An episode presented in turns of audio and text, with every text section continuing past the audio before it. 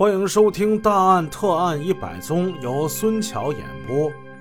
咱们再说第三个疑点：从何明庆兄弟俩的供述来看，他们并没有什么证据落在楚阳春的手上，他们更没有必要在案发之后对楚阳春的家进行盗窃。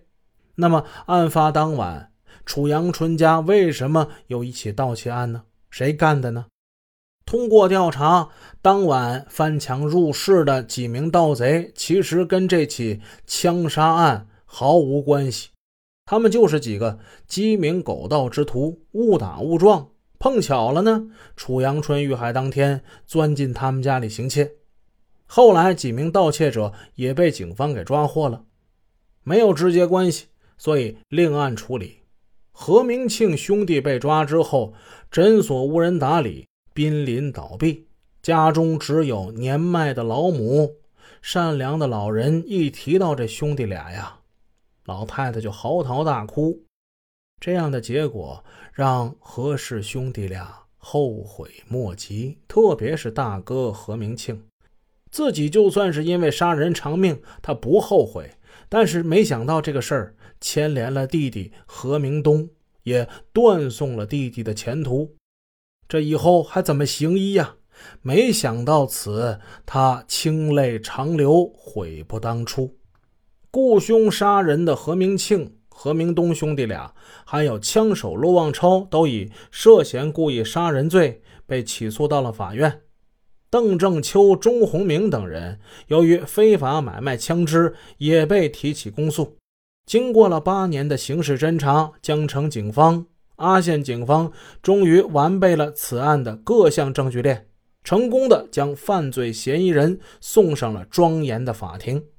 二零一三年九月，此案有了最终结果，何明庆因犯故意杀人罪被判处死刑，犯买卖枪支罪判处有期徒刑四年，合并执行死刑。其弟弟何明东因犯故意杀人罪。被判处有期徒刑十五年，枪手陆望超因犯故意杀人罪被判处死刑，三人均不服判，提出上诉。二零一四年五月，二审宣判何氏兄弟维持原判，陆望超改判死缓。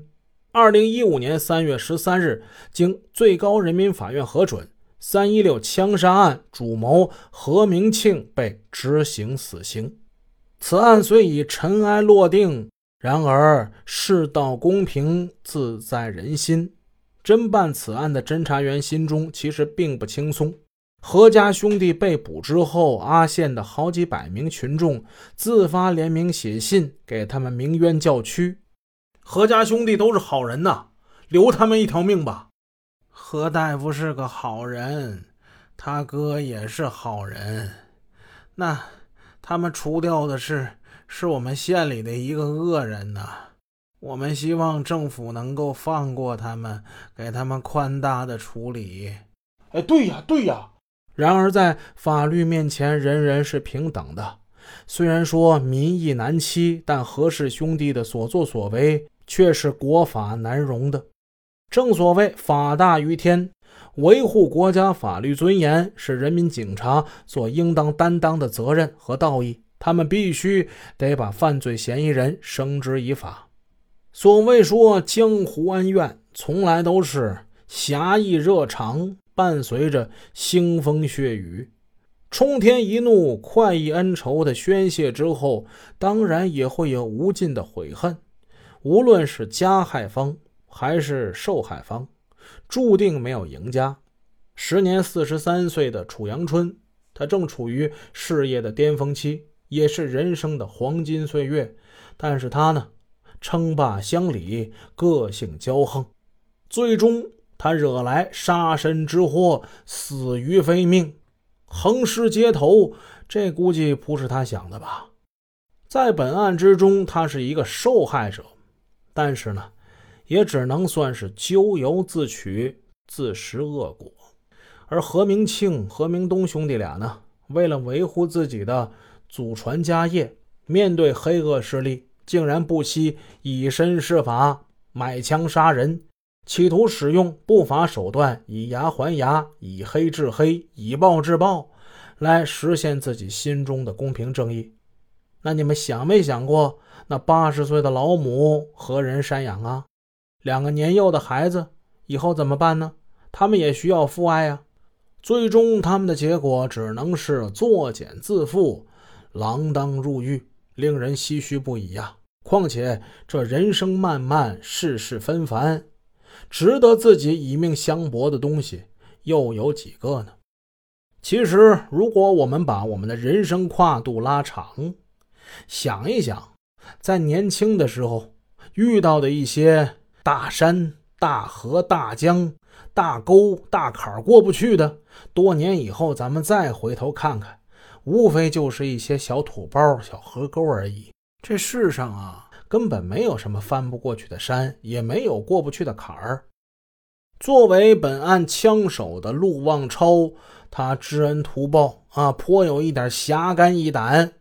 嗯，知恩图报无可非议，但是纵有两只铁拳，却打不出人间正义。仅凭一支破枪，又岂能杀尽天下恶人呢？最终因为江湖义气，自己呢身陷囹圄。开始判了个死刑，后来判个死缓。就算是你表现再好，你也是无期徒刑啊！什么时候才能出得来呢？所谓丛林法则，好像并不适合我们人类的文明社会。自然界中，弱肉强食则是自然法则，与物种天性使然。但是人类社会毕竟不同于自然界嘛，因此无论是谁，只要敢于。用犯罪挑战善良，即应将其绳之以法。动刀者必死于刀下，动枪者必死于枪口。玩火自焚的例子多得数不胜数。善良的人们应该坚信，在现代文明社会之中，正义也许会迟到，但绝不会缺席。好。又一个案子给大家讲完了，我是给大家讲大案的孙桥，咱们下一个案子再见。